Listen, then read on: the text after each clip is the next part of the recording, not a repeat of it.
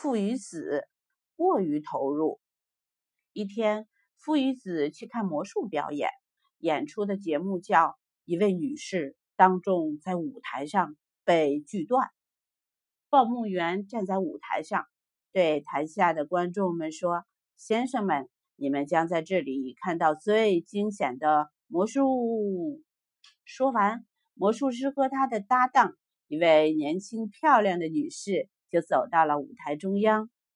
魔术师说：“大家好，很荣幸能为大家表演。”接下来，那位漂亮的女士冲大家挥了挥手，笑眯眯地躺进了一个长方形的箱子里面，只把头和脚露在了外面。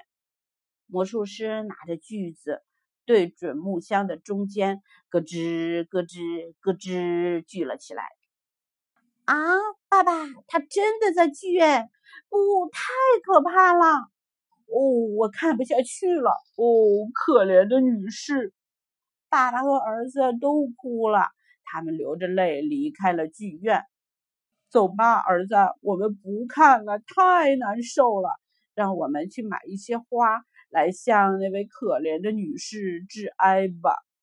父子俩走进了花店，买了一大束花。还有一个大花环，可是等他们再回到剧院的时候，奇怪的事情发生了。只见那位报幕员站在舞台上，他的旁边依旧站着那位年轻漂亮的女士。